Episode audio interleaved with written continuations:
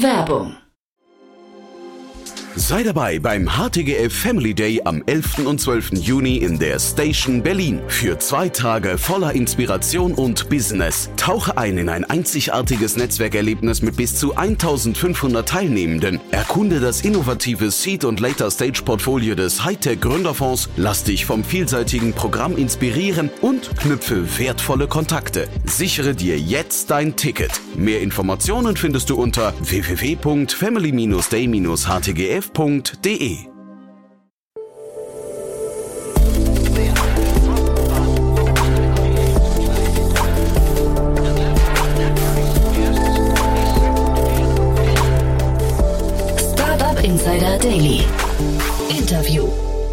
Herzlich willkommen zu Startup Insider Daily. Mein Name ist Jan Thomas und heute mal wieder eine richtig schöne große Runde, muss ich sagen, für ein tolles Thema. Bei mir zu Gast ist Daniel von Kanal. Er ist der CFO und Co-Founder von Fuji, ein Unternehmen, das gerade 23 Millionen Dollar eingesammelt hat für ein Automatenkonzept rund um das Thema Ernährung. Und dabei zieht man vor allem auf größere Unternehmen, die ihren Mitarbeiterinnen und Mitarbeitern eine Alternative zur Kantine anbieten möchten.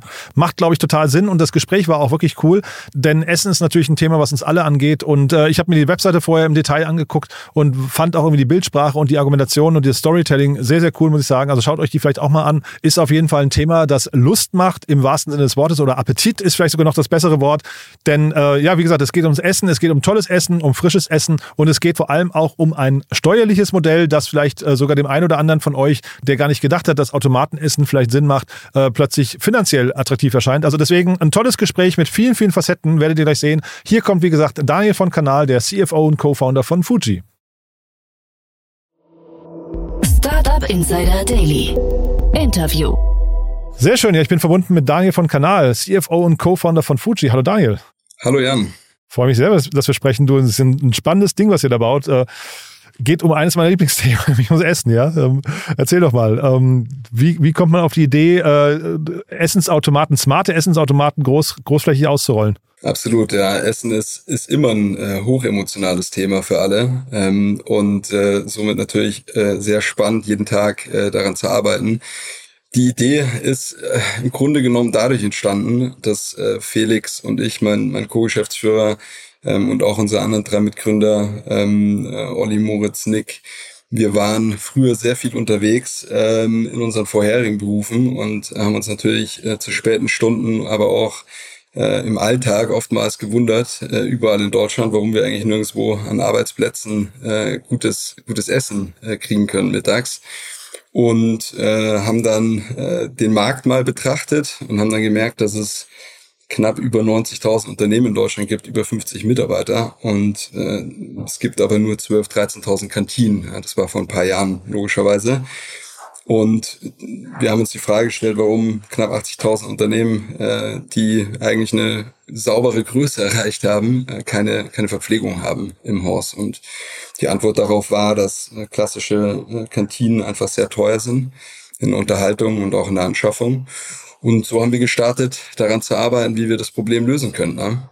Und äh, also ihr habt ein paar, also eure Webseite gefällt mir wirklich sehr gut. Ihr erzählt eure Geschichte oder beziehungsweise erzählt ähm, die Mission ganz gut, bringt sie rüber. Gutes Essen macht jeden Tag zu einer neuen Chance, steht da. Das fand ich einen sehr, sehr schönen, äh, schönen Satz. Aber äh, in, gegen welche Geschäftsmodelle oder etablierten Player stinkt ihr denn jetzt an? Also, weil Kantinen sind es ja scheinbar nicht. Das ist ja quasi jetzt keine Verdrängung der Kantinen, sondern nur da, wo Kantinen äh, nicht vorhanden sind. Was sind denn quasi die momentanen Alternativen, die jetzt dann quasi von euch verdrängt werden? Ja, nein, das ist eine super Frage. Ähm, unser Kernmarkt fängt ab 50 Mitarbeitern an. Und das bedeutet in der Regel Unternehmen äh, ab dieser Größe findet man schon deutlich seltener in Innenstädten, sondern je weiter oder je größer das Unternehmen wird, ähm, desto weiter ist man in der Regel vom, vom Stadtkern entfernt und desto weniger werden die Optionen.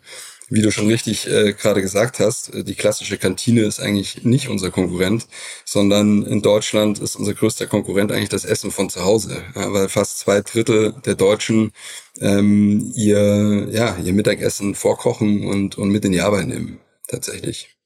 Und meinst du, das kriegt man aus den Leuten raus? Weil ich meine, zu Hause schmeckt es halt auch am besten, ne? Ja, das ist, das ist natürlich eine Challenge.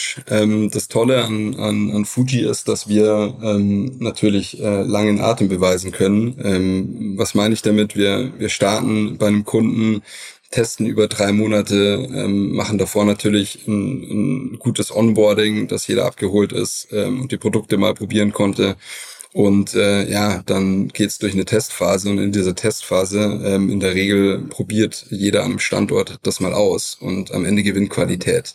Was in Deutschland natürlich extrem wichtig ist, ähm, auch zu wissen, normale Kantinen werden in der Regel eigentlich immer bezuschusst. Ja, also bedeutet, du gehst in die Kantine und zahlst dann drei oder vier Euro für dein Mittagessen, ähm, wenn du bei BMW arbeitest oder so.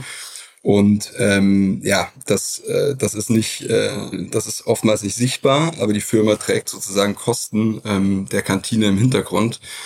Und das Gleiche schaffen wir eben auch in dem Segment durchzusetzen. Ähm, was meine ich damit? Äh, der, der Großteil unserer Kunden bezuschusst äh, das Essen für die Mitarbeiter. Und das führt dann natürlich dazu, in Deutschland gibt es da einen relativ äh, langweiligen Wert. Ähm, äh, Sachwert, Sachwert nennt man das Sachwertbezug, Bezugsgrenze und da ähm, äh, werden einmal im Jahr zentral in Deutschland festgelegt, wie viel sozusagen der, der faire, der faire Mittagsessenspreis ist. Und das ist im Jahr 2023 3,80 Euro. Pro Tag. Und wenn der Mitarbeiter, ja genau, pro Tag, wenn du als Mitarbeiter aber 3,80 Euro selber zahlst für dein Mittagessen, kann die Firma darauf sozusagen relativ hoch, fast ja, ungebremst nach oben ähm, bezuschussen. Ja. Und das tun wir natürlich auch. Äh, und über 90 Prozent unserer Kunden an Arbeitsplätzen äh, machen das auch heute schon. Und wenn du jetzt quasi am Vortag äh, bereits in die Fuji-App gehen kannst und siehst, was es morgen bei dir in der Arbeit gibt und du findest was, was dir gefällt, das kannst du dir dann sogar vorreservieren, bevor du in die Arbeit gehst, ja, dann musst du dir das zweimal überlegen, ob du äh, für 3,80 Euro ein tolles Mittagessen nimmst oder ob du eben eine Stunde vorkochst am Vortag. Ja.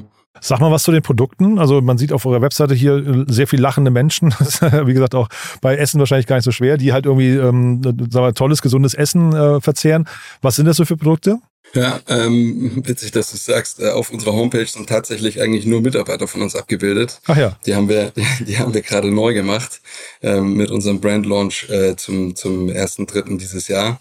Ähm, ja, aber ähm, was was kann ich zum Essen sagen? Wichtig ist ähm, ein Stichwort, das nennt man Ultrafrische ähm, in Deutschland. Das bedeutet, das sind Produkte, die werden, ähm, wenn die heute gekocht werden, äh, bis abends äh, kommen die morgen früh deutschlandweit in den Fuji und haben dann eine Haltbarkeit von zwei bis drei Tagen, ähm, weil sie eben ohne Zusätze äh, gekocht sind. Und äh, du musst dir das vorstellen, wie wenn du zu Hause ähm, ja dein Essen zubereitest und es professionell verpacken würdest und in einen Kühlschrank stellst. Ähm, ja, dann dann hält das eben auch zwei drei Tage. Und wie gesagt, am Ende sind wir bei Kunden oder wir versuchen bei Kunden einen, einen guten Service äh, zu bieten, um da über viele Jahre hinweg äh, äh, die Standorte glücklich zu machen. Und das gelingt natürlich nur, wenn man die, ja, die, die, die notwendige Qualität dafür anbieten kann. Äh, und gerade bei Essen ist natürlich ein sehr emotionales Thema, wie du schon, wie du schon richtig erkannt hast. Ähm, da, da muss man, da muss man leisten. Ist aber jetzt auch trotzdem ein sehr komplexes Thema, was ihr da aufbaut. Ne? Also mit, mit sag mal, frisches Essen, selbst wenn es jetzt zwei, drei Tage hält, ähm, ist nicht, nicht ganz leicht vorzukalkulieren, glaube ich. Ähm, und äh, also vielleicht können wir da mal erstmal drauf eingehen, ähm, was, was kann man mit sowas verdienen? Weil, sag mal, die Margen, du hast jetzt zwar gesagt, es wird bezuschusst, aber die Margen im, im Lebensmittelbereich generell sind ja relativ dünn, ne? Ja, ab, absolut. Ähm, vor allem, wenn man, wenn man eine hohe, wenn man einen hohen Qualitätsanspruch hat. Ähm, wenn man äh, jetzt zu, zu einem unserer Manufakturen geht und, und sage sag ich mal, den, den Preis um 30 Prozent drückt, dann schmeckt man das natürlich sofort am nächsten Tag. Ähm, also vollkommen richtig erkannt. Ähm, wir haben eben durch eine sehr starke Automatisierung und durch eine sehr starke Technologiekomponente geschafft, neben den, sage ich mal, Produktkosten, die wir auf der P&L haben auf einem Standort, eigentlich nur noch Logistikkosten zu sehen. Ähm, die restlichen Kosten sind relativ gering und haben mit Transaktionskosten zu tun oder Versicherungen etc. Was bedeutet das? Ähm, wir haben eben kein klassisches Personal, was in einem Restaurant 30, 40 Prozent ausmacht und auch keine hohen Investitionskosten am Anfang, die bei einer Kantine oder Restaurant natürlich mh, exorbitant hoch sein können. Ähm, ja, so, sondern eigentlich nur wirklich Produktkosten und äh, auf sehr große Warenkörbe verteilte Logistikkosten. Und das erlaubt uns eben heute schon ähm, eine sehr gesunde äh, zweistellige Profitabilitätsmarge operativ schon seit einiger Zeit, ähm, was natürlich jetzt äh, ja für ein, für ein Unternehmen auch zu der Phase, in der wir letztes Jahr waren, ähm, noch noch vor Series A, ähm, ja man nicht immer sieht, sagen wir mal so diese Logistik, wie hat man sich das vorzustellen? Du hast ja gerade gesagt, ihr habt so, das klang zumindest so durch, ihr habt so ein Netzwerk in ganz Deutschland, wo dann quasi Vertragspartner von euch kochen und dann wird, dann gibt's andere Vertragspartner, die das ausliefern und bestücken oder wie, wie, wie läuft diese ganze, der Prozess im Hintergrund quasi? Ja, ganz genau. Und ähm, wir haben wir haben quasi eine, eine Technologieplattform entwickelt, die in der Mitte steht und, und alle unsere Prozesse steuert. Also angefangen von der Prognose, welches Sortiment muss in welchen Fuji. Ja, jeder Standort ist natürlich sehr anders. Ja, also wir haben eine Produktionshalle äh, oder ein Krankenhaus oder das Headquarter von der Bank und überall wird natürlich anders gegessen. Bedeutet, es ist sehr wichtig, äh, unterschiedliches Sortiment an, an unterschiedlichen Standorten anzubieten. Das tun wir. Ähm, danach kommt natürlich die Prognose, wie viel wird einem Standort konsumiert. Das versuchen wir natürlich auch alles technologisch zu lösen. Und dann geht's in die Lieferkette. Ja, und da haben wir natürlich auch unseren äh, eigenen Tech-Stack entwickelt, der die Turmplanung äh, mitmanagt, der unseren externen Partnern äh, aufzeigt, was zu kommissionieren ist in den äh, äh, im Lager selber. Ja, wir haben quasi in, für jedes Supercluster, wie wir es für uns äh, äh, nennen, ein Warehousing-Partner und dann äh, letzte Meile-Partner. Und im Warehouse wird sozusagen nur noch Touren zusammen kommissioniert ähm, und dann übernimmt äh, äh unser unser letzte Meile-Partner seine Tour sozusagen, äh, öffnet unsere Operations-App und äh, sieht dort sozusagen, äh, was er was er zu tun hat aus seiner Tour. Man sieht jetzt relativ viel Salat bei euch auch da auf diesen Bildern. Ähm, ist das sag mal, das, das nachgefragt oder ist es überhaupt ein Produkt, was funktioniert oder sind es eher dann hinterher Bowls und Suppen und solche Geschichten? Äh, also bei Salat kann ich mir vorstellen, so drei Tage, dann irgendwann wird er auch welk, ne? Das, das würde man denken. Ja. Ähm, tatsächlich ta tatsächlich äh, schaffen wir das, dass der Salat am dritten Tag eigentlich genauso gut schmeckt wie am ersten. Ähm, das hat einfach mit der mit der Qualität äh, unserer Produzenten zu tun, die das einfach hinkriegen. Ähm, vom Sortiment her haben wir wirklich die komplette Bandbreite. Also ich habe vorher schon erwähnt, wir sind von der Produktion bis ins Krankenhaus oder in einem, in einem Headquarter unterwegs. Und ja, da braucht man ein großes Salatrange, da braucht man eine Bowl-Range, da braucht man aber auch ähm, eine Mettwurst oder ähm, ja oder eine Rinderroulade. Ähm, natürlich funktionieren in Deutschland immer Pastagerichte auch gut und, und asiatische Küche. Ähm, aber Grundessenz ist, ähm, wir versuchen sozusagen jeden Standort optimal so zu bedienen, ähm, ja, wie, wie dort auch vor Ort die Nachfrage herrscht. Ihr habt äh, auf eurer Webseite auch äh, gesagt, äh, teste Fuji drei, drei Monate lang kostenlos quasi ohne Servicegebühr. Diese Servicegebühr, das, das wollte ich nochmal versuchen zu verstehen.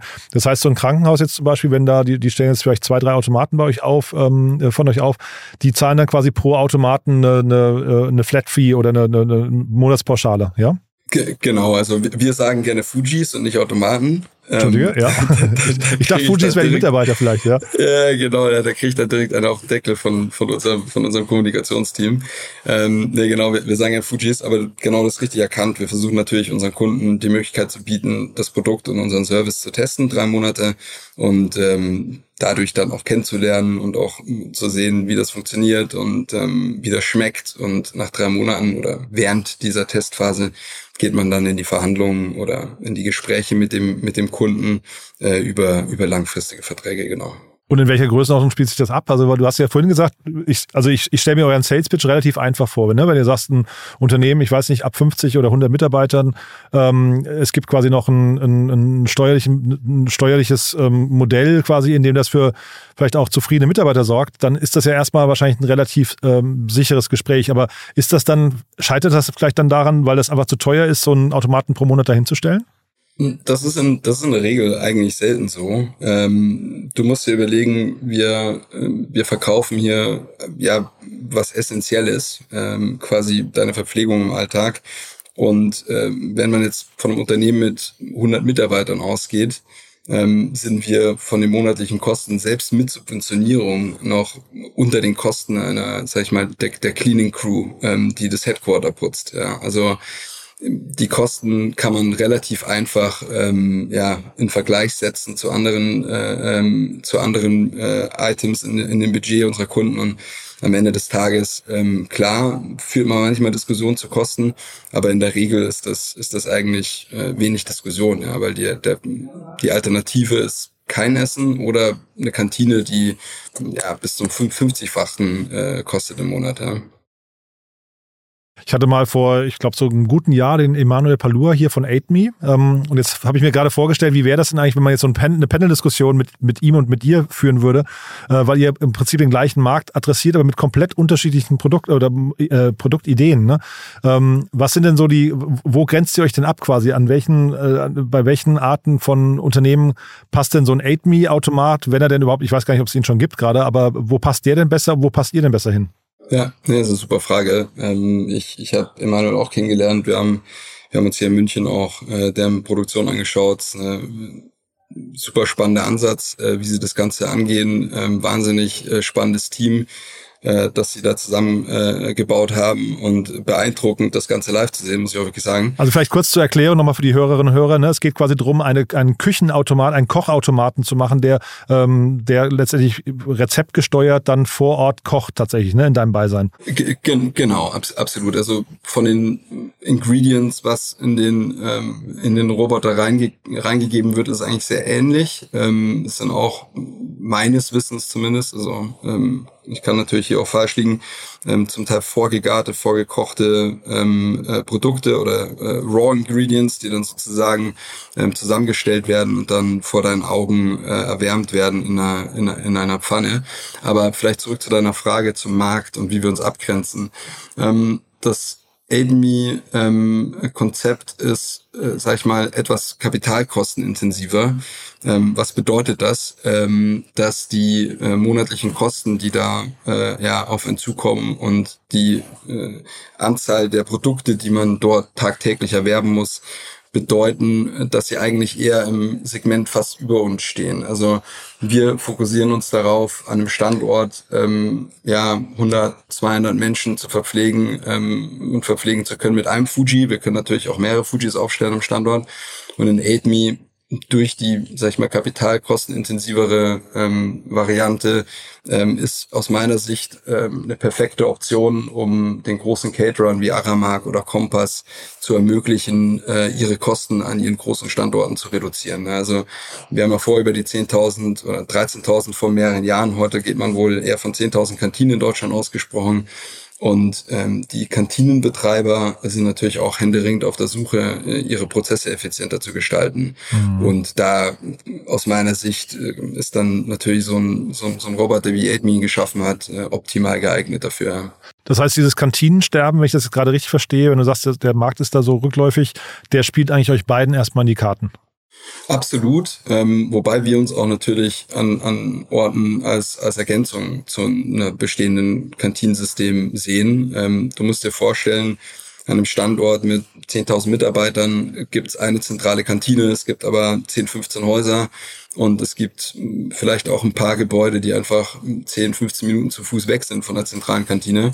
Und an solchen Standorten lösen wir auch heute mit dem Kantinenbetreiber gemeinsam äh, das Problem und betreiben dann sozusagen in wirklich, ich, ich sag's mal, Randstandorten auf einem großen Campus einen Fuji und lösen dem äh, Kantinenbetreiber damit ein Problem, weil sein Kunde ihn seit Jahren nervt, warum, warum er an, an, ja, an diesem entfernten Gebäude keine Kantine betreiben kann. Und äh, ja, ist am Ende ein Win-Win für alle. Also es gibt viele weiße Flecken, selbst in den Situationen in der Verpflegungslandschaft. Und das kann ja auch urzeitlich bedingt sein. Ja, es Wollte kann ich sagen, Schichtbetrieb dass, und sowas, ja, ne? Ja. Ganz genau. Ja. Es kann auch sein, die Kantine lohnt sich eben für die Mittagsschicht, aber man hat nun mal auch eine Rumpftruppe da, die nachts Customer Support macht oder auch produziert. Und ja, das sehen wir dann auch als weißen Fleck sozusagen. Das heißt, wir sehen uns eigentlich eher viele, viel mehr als Ergänzung ähm, zu den klassischen Kantinenbetreibern. Und natürlich, wie gesagt, unser Hauptfokus gilt dem Markt, der heute noch gar keinen Zugang hat zu frischer Verpflegung. Und wo wir gerade über andere Startups sprechen, wie habt ihr denn die äh, Insolvenz von HelloFresh, äh, HelloFresh Go wahrgenommen? Also was ist da jetzt quasi, was ist bei, was war bei denen jetzt signifikant anders als bei euch? Ja, ähm, ähm, auch wieder eine sehr gute Frage. Wir haben auch einen, einen kleinen Teil übernommen ähm, von der Go, ähm, was, was Standort im, im, in Süddeutschland angeht. Äh, HelloFresh Go ähm, kennen wir sehr lange, waren auch hm, zum Teil sehr, sehr eng verflechtet, weil ich, weil ich mit Dominik ähm, studiert habe vor, vor einigen vielen Jahren. Dominik Richter von HelloFresh? Gen genau, und wir da natürlich von Anfang an auch irgendwo im Austausch waren, ähm, wie der Markt funktioniert. Ähm, HelloFresh Go hatte eine ähm, Hardware-Variante gewählt, die sie, also um es kurz zu machen, die sie äh, dazu befähigt hat, ähm, im White-Collar Office Space erfolgreich zu sein, aber eben nicht in der, sag ich mal, breiten Masse des deutschen Mittelstands. Ähm, was meine ich damit? Das war auch ein System, das sehr stark auf äh, Vertrauen ähm, basiert ist. Also da konnte man äh, relativ einfach Produkte entnehmen und, und vielleicht auch mal nicht zahlen. Und das hat dann die Nutzung eines solchen Systems etwas mehr beschränkt auf, ja, typical White Collar. Und ähm, das war natürlich durch Corona mit Abstand am stärksten betroffen. Und wir hatten eben das Glück, mit unserem System, ähm, sag ich mal, wirklich jedes Unternehmen bedienen zu können. Während Corona haben wir uns natürlich auch stark auf Krankenhäuser fokussiert oder auf den Produktionsbetrieb und konnten uns so, ja, konnten so auch durch Corona hinweg stark wachsen, wo, wohingegen eben ein System wie HelloFresh Go stark darunter leiden musste, dass, ähm, ja, dass wir Lockdowns äh, durchleben, durchlebt haben. Mhm. Und jetzt sprechen wir beide ja heute wegen eurer wirklich beachtlichen Finanzierungsrunde, ne? Series A mit 23 Millionen Dollar ist für, also Chapeau. Äh, ich habe mich gewundert, bin mal gespannt, was du jetzt sagst. Ähm, das Geld kam nicht aus Deutschland primär, ne, sondern es kam aus Holland und aus, äh, glaube ich, Luxemburg oder so, habe ich gesehen. Ne? Ähm, und habe mich gewundert, ich glaube, Holland ist ja auch Just Eat Takeaway. Ne? Ist der Markt dort einfach, ähm, sind, die, sind die Holländer einfach generell offener für solche Konzepte? Hm, das, das, das weiß ich nicht, das kann ich nicht sagen. Es gibt, wir haben den ein oder anderen ähm, Mitbewerber in Europa, der, der den Markt angeht, wie das, wie das auch HelloFresh Go getan hat, mit, mit der gleichen Technologie. Die sind aber eher in der Schweiz und in Frankreich unterwegs. Ähm, wir ja, du, du hast ja viele Gäste hier, die, die, die, die am Geld sammeln sind. Am Ende, äh, gerade jetzt in, in den letzten sechs Monaten, war das natürlich ähm, nicht unbedingt einfach, ähm, äh, an den Markt zu gehen. Wir haben das große Glück, dass wir mit unserer tollen Mannschaft hier ähm, uns, uns vervierfachen konnten in den letzten zwölf Monaten. Und wenn man ein gutes, nachhaltiges Businessmodell aufgebaut hat und die Traction hat, dann haben wir somit äh, eben beweisen können, dass es auch zu solchen Zeiten möglich ist, eine, eine, schöne und große Runde zu machen. Aber Entschuldige, vervierfachen bei Köpfen oder bei Umsatz? Umsatz. Ah ja, spannend, okay. Mhm. Köpfe nicht ganz, eher wahrscheinlich in den letzten zwölf Monaten verdreifacht, aber, aber ja, ähm, wirklich, wir hatten einfach super Traction und das Team hat eine tolle Arbeit geleistet und das hat uns dann schlussendlich dazu befähigt, ähm, die Finanzierungsrunde machen zu können.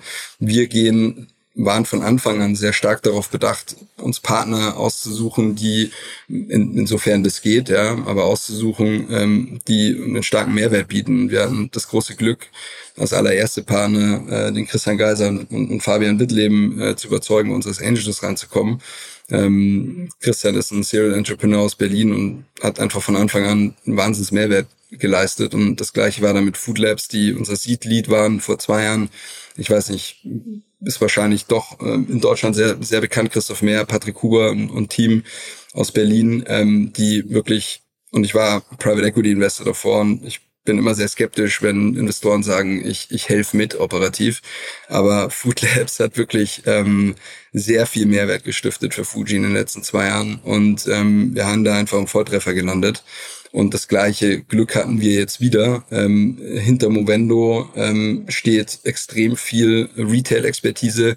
Ähm, das ist am Ende das Family Office ähm, eigentlich des größten Retailers Portugals und, und Polens, ähm, der da, der da sozusagen das Geld investiert, die im Foodtech schon relativ viel gemacht haben, ähm, auch in Deutschland mit Flaschenpost natürlich sehr erfolgreich waren und äh, DLF ähm, sozusagen äh, die geballte Power der der Beverage Industry. Ähm, dort stehen die die InBev und ähm, ja ich, ich nenne es mal die die Bierkönige Belgiens äh, dahinter okay. ähm, und und da eben auch sehr viel Expertise, sage ich mal, im, im ja in den für uns relevanten Produktsegmenten mit an Bord gebracht. Ja. Und auch die, die Partner hier aus Portugal ähm, sind Experten in, in Convenience Food äh, Produktion. Und ja, wir haben hier das große Glück, ähm, zu so einer Zeit schaff, geschafft zu haben, wirklich auch Partner an Bord zu holen, ähm, ja, die eben nicht nur Geld bringen, sondern hoffentlich auch wie Food Labs und auch Christian es und Fabian in der Vergangenheit getan haben, wirklich starken Mehrwert leisten können für Fuji. Mhm. Und ich finde es spannend, dass du sagst, ihr habt euch vervierfacht im Umsatz. Ähm, euch gibt's ja seit 2017, ne? Und ich hatte jetzt eigentlich gedacht, dass, weil ihr baut ja, also es ist ja quasi eine Hardware, ein Hardware-Spiel auch, letztendlich, was dem zugrunde liegt, ähm, dass man ja eigentlich relativ viel Zeit erstmal und viel auch wahrscheinlich viel Ressourcen und Kapital in den, äh, in die Entwicklung dieser Automaten stecken musste, oder? Die Entwicklungszeit, ähm, die wir reingesteckt haben, war tatsächlich viel stärker in die Softwareplattform. Ähm, wir ah, haben ja. das große Glück, mit Olli und, und Moritz ähm, zwei Mitgründer zu haben, die ähm, einfach wirklich, wenn du dir einen CPO und einen CTO schnitzen wollen würdest, als, als VWLer, BWLer und als Mitgründer, dann würden die beiden bei rauskommen, okay. die einfach wirklich das geballte Skillset in Machine Learning, AI und, und Full Stack äh, Entwicklung mitbringen. Und die Jungs haben schon auch vor 2017 begonnen, ähm, an unsere Technologieplattform zu entwickeln. Und das ist am Ende das Herzstück von Fuji. Ähm, die äh, Plattform hat war dann etwa Anfang 2020 wirklich marktreif. Davor haben wir ein bisschen rumgetestet und auch mit der Hardware. Und äh, ja, im Januar 2020 ging es dann so los, wo wir gesagt haben, jetzt sind wir eigentlich bereit, ähm, wirklich in den Markt zu gehen. Und ähm, ja, dann offensichtlich äh, äh, kam Corona in die Quere. Wir hatten das Glück, dass wir äh, unser allererster Kunde, den wir hatten im, im Workspace-Segment, ähm, war der äh, Standort mit dem allerersten Corona-Case in Deutschland. Und somit hatten wir da sehr früh Berührung damit und, und konnten sozusagen den Pivot wagen auf den Healthcare-Segment sofort bei Marktstart sozusagen, was im, im Jahr sehr gut funktioniert in 2020. Aber wie gesagt, zurück zu deiner Frage. Ähm, Herzstück ist am Ende eigentlich nicht die Hardware, die Hardware musst du, klar haben wir das schicker gemacht, das Ganze, und es muss modern funktionieren und man muss auch ohne Registrierung einkaufen. Aber das Herzstück für den Endkunden ist eigentlich eher die App, in der du ja, egal wo du bist, deine Produkte sehen kannst, in einem Fuji vorreservieren kannst, sehen kannst, was nächste Woche kommt, übernächste Woche kommt. Wir rollen dieses Jahr unser Loyalitätsprogramm aus und, und, und andere Gamification-Features und du hast den Fuji eigentlich in der Hosentasche ähm, und ja, gehst dann zum Fuji, wann du Hunger hast. Er ist immer 30, 40 Sekunden von dir weg im Büro und, und holst dein Essen ab oder auf der Arbeit, grundsätzlich egal wo. Und ähm, von der Technologieseite auf Fuji-Seite, muss dir vorstellen, wir haben ähm, wir sind im mittleren äh, äh, dreistelligen Bereich unterwegs mittlerweile mit Anzahl von, von Standorten in Deutschland und ähm, können zentral vom, sogar vom Handy aus eigentlich unsere gesamte Flotte und unser gesamtes operatives Netz steuern. Ja, und das fängt eben, wie gesagt, an von Prognose, was, wo, wie, wann, bis zum Touring, ähm, die Produktdatenbank, User Management, das Subsidy-System ähm, und die dynamischen Preissysteme, die wir entwickelt haben. Also wirklich alles ist zu Hause in unserem eigenen Tech-Stack. Und das ist am Ende das, was auch unsere Profitabilität befähigt. Und das ist am Ende auch das, was die Investoren, die jetzt an Bord gekommen sind, davon überzeugt hat, zu investieren. Mittler, also man merkt erstmal, ne, man merkt bei dir eine gewisse, ähm, ich sage, Produktverliebtheit, dass das Produkt wirklich Spaß macht und dass du jetzt auch ganz Pitch erfahren bist, muss ich sagen. Ähm, aber sag mal, mittlerer dreistelliger Bereich, das klingt ja spannend. Das heißt, ihr schafft wahrscheinlich dann so jetzt so pro Tag dann schon irgendwie so, was sind das dann so 10.000 Gerichte? Ist das so eine Größenordnung? Ähm, jetzt muss ich kurz äh, nachdenken, äh, dass ich, dass ich die richtige Zahl im Kopf habe. Das wären jetzt so 30, 30 Gerichte pro Fuji. Wir haben, ja, wir, wir, ich sag mal, wir kommen, wir kommen schon so Richtung 10.000 ähm, Products am Tag, die wir verkaufen. Ja, wir haben, wir haben natürlich auch, ähm, genau, aber wir haben natürlich auch ähm, andere äh, Produkttypen. Also der Großteil unserer Umsätze wird mit frischem Essen gemacht, aber wir verkaufen natürlich auch auch Getränke und Snacks. Ähm, versuchen uns da natürlich auch äh, an gesünderen Varianten zu orientieren. Bedeutet nicht, dass man nicht auch hier oder da die Klassiker haben kann und auch muss in bestimmten, ähm, ja, in bestimmten äh, Standorten, gerade im Produ produzierenden Gewerbe. Aber ja, das grundsätzlich ist die Ballpark-Figure nicht so nicht so weit weg. Ja. Und sag mal, wenn du sagst äh, Snacks und Getränke, ist das dann immer sind das Eigenmarken von euch oder können jetzt auch Startups sich bei euch melden, die sagen, wir haben hier spannende Produkte, die vielleicht äh, bei euch in den Automaten reinpassen? Absolut, ja. Und ähm, das ist auch heute schon so. Wir haben gerade im Snack-Bereich wahrscheinlich mehr junge Unternehmen vertreten als die, die großen Klassiker und natürlich auch ein paar Scale-Ups. Ja, wenn man jetzt zum Beispiel Richtung, äh, Richtung Y-Food schaut, ist natürlich auch ein Produkt, das super für uns funktioniert oder ja, im, im Snack-Segment ähm, gibt es da viele spannende Newcomer, sag ich mal. Äh, bei Getränken tun sich die Startups zum Teil etwas schwieriger als im Snack-Segment, muss ich sagen. Ähm, aber auch da probieren wir natürlich viel rum. Ja, absolut. Super. Du, dann äh, letzte Frage von mir. Was kann noch schiefgehen? Klingt ja jetzt erstmal alles ziemlich, äh, als hättet ihr euren Product Market Fit gefunden. Rollt das Ganze jetzt aus, skalierfähig? Ähm, was kann noch schiefgehen? Äh, da bin ich immer vorsichtig. Ähm, am Ende des Tages äh, passieren immer wieder zwischendurch äh, ähm, äh, ja die, die kleinen Bomben explodieren dann doch immer wieder. Ähm, aber wenn man mal rauszoomt, ähm, wir haben, wie gesagt, den Luxus, ein Modell gefunden zu haben, das einen großen Markt vor sich hat, der noch nicht bespielt ist. Und wir das zumindest, wie wir es bisher machen, schaffen, diesen Markt äh, glücklich zu machen mit unserem Produkt. Und unsere größte Herausforderung ähm, in diesem und im nächsten Jahr ist, dass dieser Markt, ähm, jetzt hörst du vielleicht gleich Kirchenglocken hier im Hintergrund, ich hoffe, ich hoffe nicht. Äh, wir sitzen in München und da bimmelt es dann doch auch immer mal wieder zur, Mittag, äh, zur, zur Nachmittagszeit. Ähm, genau, nee, aber äh, zurück zum zurück zur Frage. Ähm, unsere größte Aufgabe ist es, einem Markt, der eigentlich heute noch nicht weiß, dass es eine Lösung gibt für ihn, äh, ich, ich sag's mal, aufzuwecken und die, die frohe Kundschaft äh, zu, äh, in den Markt zu posaunen. Ähm, hier gibt es jetzt eine Lösung für euch. Das ist mit Sicherheit unsere größte Herausforderung. Das wird jetzt auch ein PR- und Brand-Thema mit Sicherheit.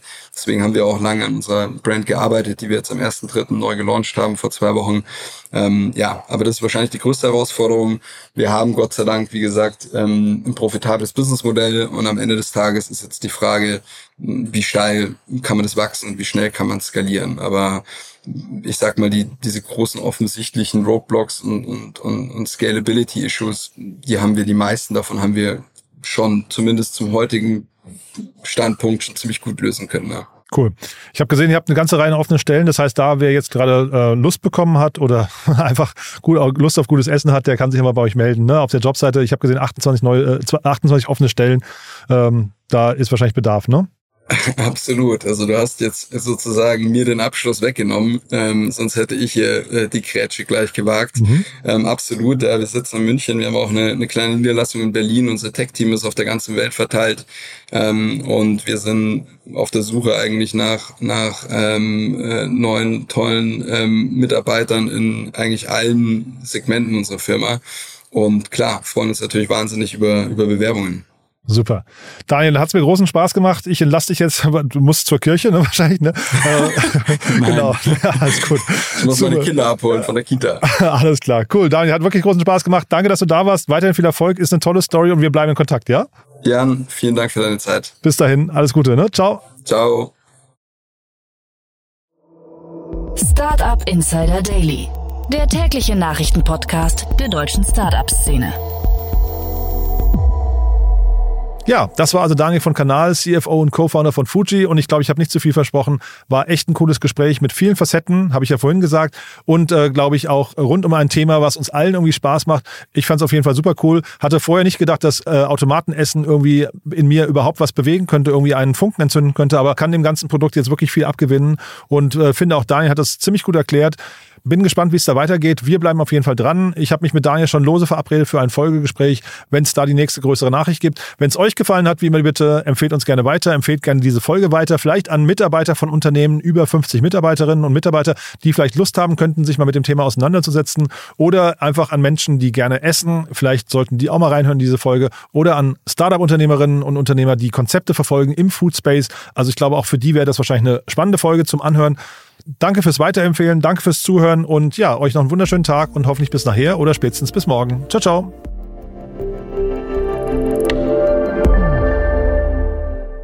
Diese Sendung wurde präsentiert von Fincredible. Onboarding made easy mit Open Banking. Mehr Infos unter www.fincredible.io.